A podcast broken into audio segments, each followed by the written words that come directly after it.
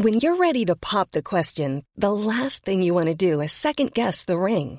At Bluenile.com, you can design a one of a kind ring with the ease and convenience of shopping online. Choose your diamond and setting. When you find the one, you'll get it delivered right to your door. Go to Bluenile.com and use promo code LISTEN to get $50 off your purchase of $500 or more. That's code LISTEN at Bluenile.com for $50 off your purchase.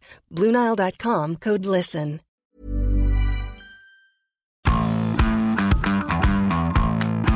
Bonjour à tous et bienvenue dans Zone Mixte, le podcast de la rédaction des sports de 20 minutes. Moi c'est Nicolas et je suis aujourd'hui avec Julien. Salut Nico, salut tout le monde. Et Julien, de quoi est-ce qu'on va bien parler cette semaine? T'as une idée? Il se passe rien, pas d'actu. hein. Euh, Pas d'actu. Non, bon allez, Coupe du Monde. Coupe du Monde bien sûr. Euh, coup d'envoi donné dimanche hein, avec cet alléchant Oh, Équateur-Qatar. ah, on en rêve, on en rêve la nuit. Question pour toi d'entrée, euh, Julien. Est-ce que tu vas le regarder toi ce mondial? Évidemment, évidemment Nicolas, mais parce que c'est mon métier d'abord et, et il est chevillé à ma pratique professionnelle toujours. Je ne peux pas ne pas regarder. La question c'est est-ce qu'on regarderait si c'était pas notre métier Nico? Elle est là la vraie question. Est-ce qu'on Voilà. boycotterait ou pas mondial? Bah, Est-ce qu'on a envie de se la poser cette question? Mais évidemment qu'on va regarder quand on sera en quart de finale, vous serez tous devant votre télé aussi, vous pouvez dire tout ce que vous voulez, j'en suis sûr et certain. Ouais, je te demande ça parce que notre sujet du jour, c'est bah, la question du, donc, euh, du boycott de la compétition. On en parle depuis des semaines, des mois même.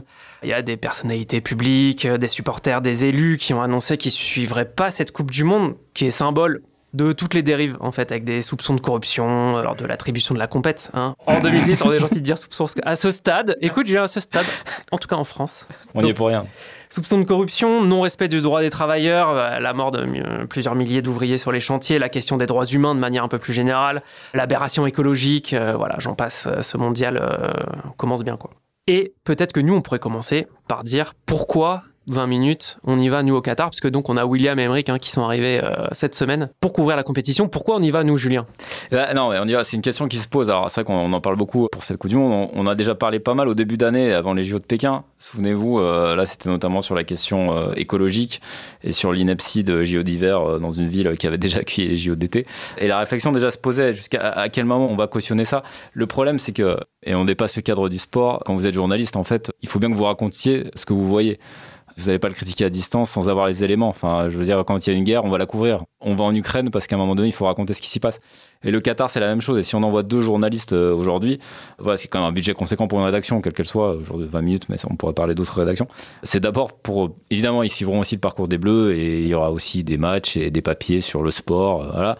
Mais c'est aussi parce que ce sera les mieux placés pour raconter euh, ce qui se passe au Qatar sur euh, est-ce que c'est vraiment euh, un pays complètement euh, perdu pour la cause en termes d'écologie. euh, c'est encore le meilleur moyen pour parler avec des ouvriers dont on attend parler depuis des années. Euh, donc oui, évidemment, on y va parce qu'on fera de meilleurs papiers en y étant que sans y être sur les mêmes sujets.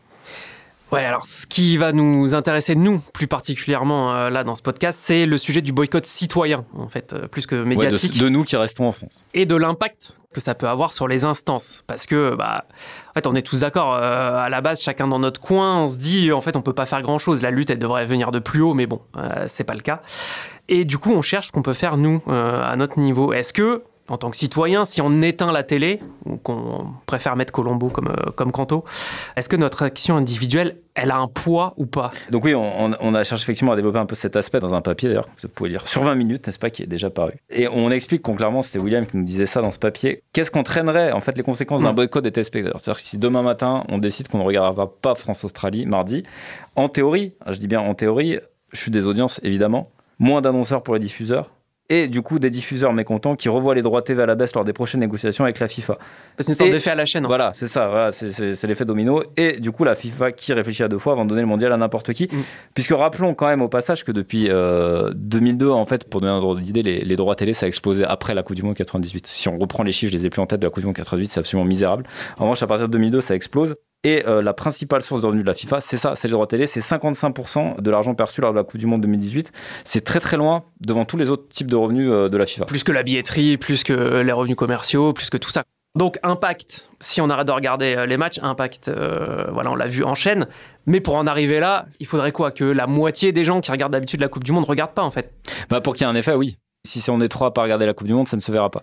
Et cet effet de masse, enfin, il, semble quand même assez improbable, non? Enfin, parce que oui, alors à notre petite échelle, euh, on avait lancé par exemple pour un autre papier euh, un appel à témoignage il y a quelques semaines, et on avait reçu 340 réponses, ce qui est quand même pas mal pour ce genre d'appel. Et en gros, 90% disent moi, je regarderai aucune image euh, de la compétition. C'est quand même énorme. Il y avait quelques témoignages hein, assez forts, enfin voilà, des gens vraiment très remontés.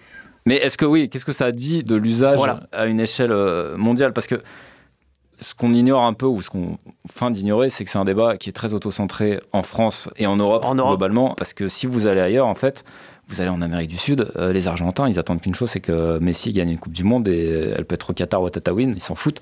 Euh, les Brésiliens, pareil, qui l'ont plus gagné depuis 20 ans. En Afrique, en Asie, pareil, euh, ils se sentent très peu concernés par la question de est-ce que c'est une bonne idée avec le Qatar il faut, il faut que parfois on, on décentre un petit peu nous-mêmes notre vision, parce qu'on a le droit d'avoir un avis, mais les autres n'ont pas forcément le même.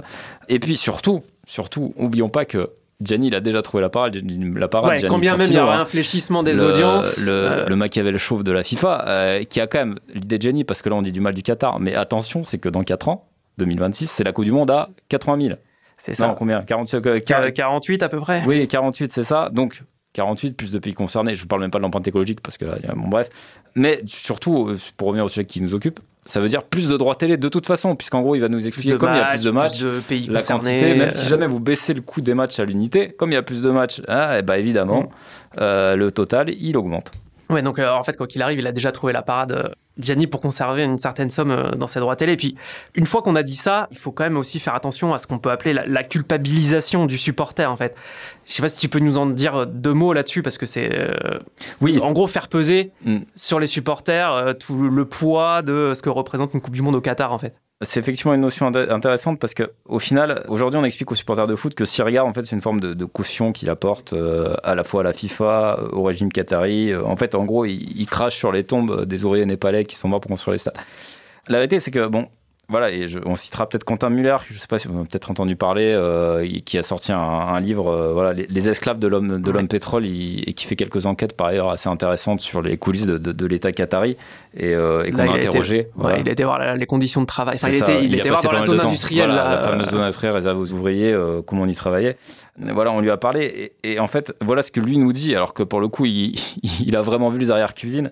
Je veux pas être le moralisateur qui dit aux gens non, mais vous ne vous rendez pas compte de ce qui se passe là-bas. Ce serait une position peu pédagogue et particulièrement arrogante. Si les gens veulent la regarder, cette Coupe du Monde, qu'ils le fassent, mais qu'ils gardent à l'esprit la manière dont elle s'est faite et au prix de quoi et de qui elle s'est faite. C'est ça qui serait bien. Ouais. Une interview euh, intéressante, hein, si vous voulez la lire en longueur, euh, allez-y sur notre site. Un petit peu de pub, ça fait pas de mal non plus. Mais voilà, en fait, plus que les conséquences d'un boycott de la part d'une frange des supporters, un peu le climat général autour de cette Coupe du Monde euh, qui pourrait peut-être faire fléchir la FIFA. Parce que la Coupe du Monde de foot, en gros, c'est la marque mondiale la plus connue. C'est au-dessus des JO, il n'y a rien. Il n'y a rien au-dessus de ça. Et même. Et puis ça va au-delà du sport en plus. Hein. C'est pas, enfin, je veux dire, la Coupe du Monde, il euh, n'y a pas d'autres événements qui rassemblent autant de personnes dans le monde. Donc, c'est une marque dont il faut prendre soin et Gianni Infantino, il, quand même, il le sait, euh, il réfléchit quand même un peu à ça. Et euh, bah, il faudrait peut-être écouter un peu aussi le ressenti des supporters, parce que ça peut mal se passer si vraiment les supporters sont très mécontents. C'est tout l'enjeu pour Infantino après ce mondial. Alors évidemment, lui, il, compte sur un mondial au bout de 4 jours où on soit tous comme des fous à, commenter les, les, dernières arabesques de Messi ou Neymar président de la FIFA, qui François Pignon de, Zurich, hein, euh, avec ses déclarations plus maladroites les unes que les autres sur le mondial, vecteur de valeurs humanistes, euh, tout ça, tout ça. Il vient, qu'est-ce qu'il nous a fait le dernier là, Nico? Le cessez-le-feu. Il appelait Vladimir pour dire si tu pouvais arrêter de, lâcher des bombes juste pendant un mois pendant la Coupe du Monde, ce serait cool. Le 19, tu peux reprendre tranquillement euh, Vladimir. C'est vrai qu'il y, a cette impression, mais encore une fois, peut-être un peu trop européano-centré, qu'on est pris les amateurs de foot pour, pour des imbéciles.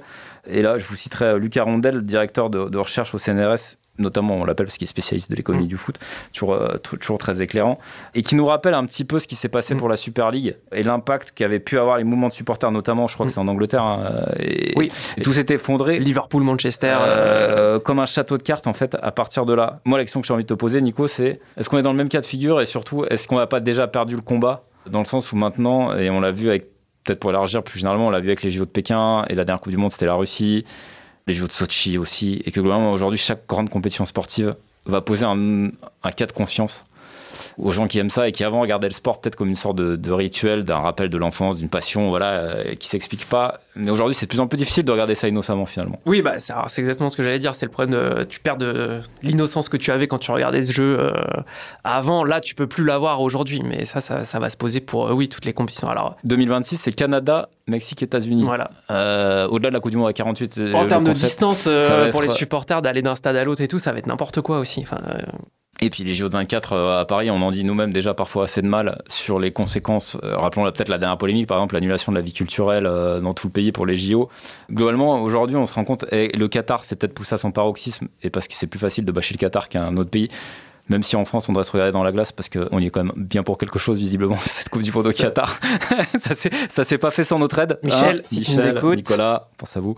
Mais voilà, c'est un débat qui dépasse le, le Qatar et qu'on aura, j'ai l'impression qu'on a eu avant Pékin cet hiver et qu'on aura presque euh, à chaque fois qu'il y aura une Ouais, ça avait commencé en Russie en 2018, mais c'était pas encore à ce moment-là. Mais là, en fait, c'est vrai que celle-là, elle regroupe quand même tout ce que tu peux imaginer en termes de mal, quoi. bah, disons ce que ça peut représenter. On a clairement du mal à se défendre devant des gens qui détestent le foot et qui nous disent, eh ben alors, bande de. Hein il n'y a pas, il y a pas grand-chose pour la sauver, quoi. Et donc, le ressenti des supporters aussi après ce mondial va être important. Enfin, de savoir ce que ceux qui sont allés sur place, ce qu'ils en ont pensé aussi. Est-ce que vraiment ça a été quand même un spectacle Alors, ceux qui sont allés sur place gratuitement, parce qu'il y en a qui ont été aussi euh, rémunérés par l'État Qatar, une belle idée. Euh, il faut rien aussi pour euh, les, les, fans euh, premium, je sais plus comment ils appellent ça.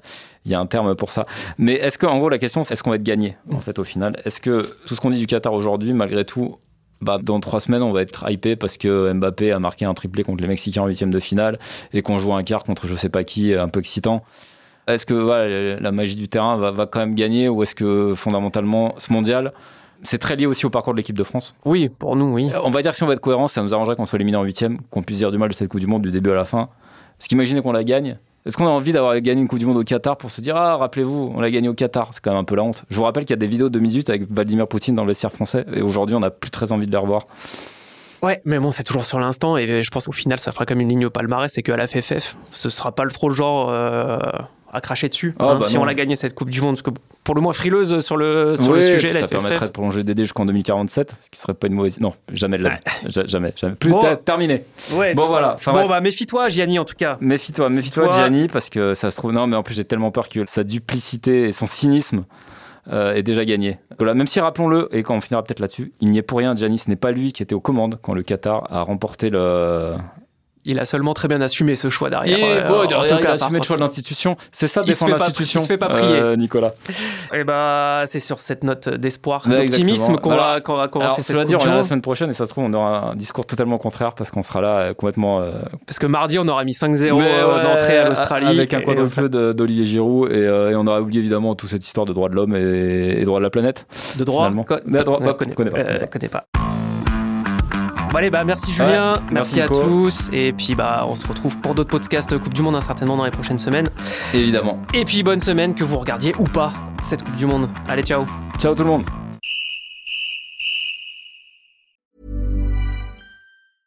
Selling a little or a lot? Shopify helps you do your thing however you cha-ching. Shopify is the global commerce platform that helps you sell at every stage of your business. From the launch your online shop stage to the first real life store stage, all the way to the did we just hit a million orders stage. Shopify is there to help you grow. Shopify helps you turn browsers into buyers with the internet's best converting checkout. 36% better on average compared to other leading commerce platforms because businesses that grow grow with Shopify. Get a $1 per month trial period at shopify.com/work. shopify.com/work. On ne va pas se quitter comme ça.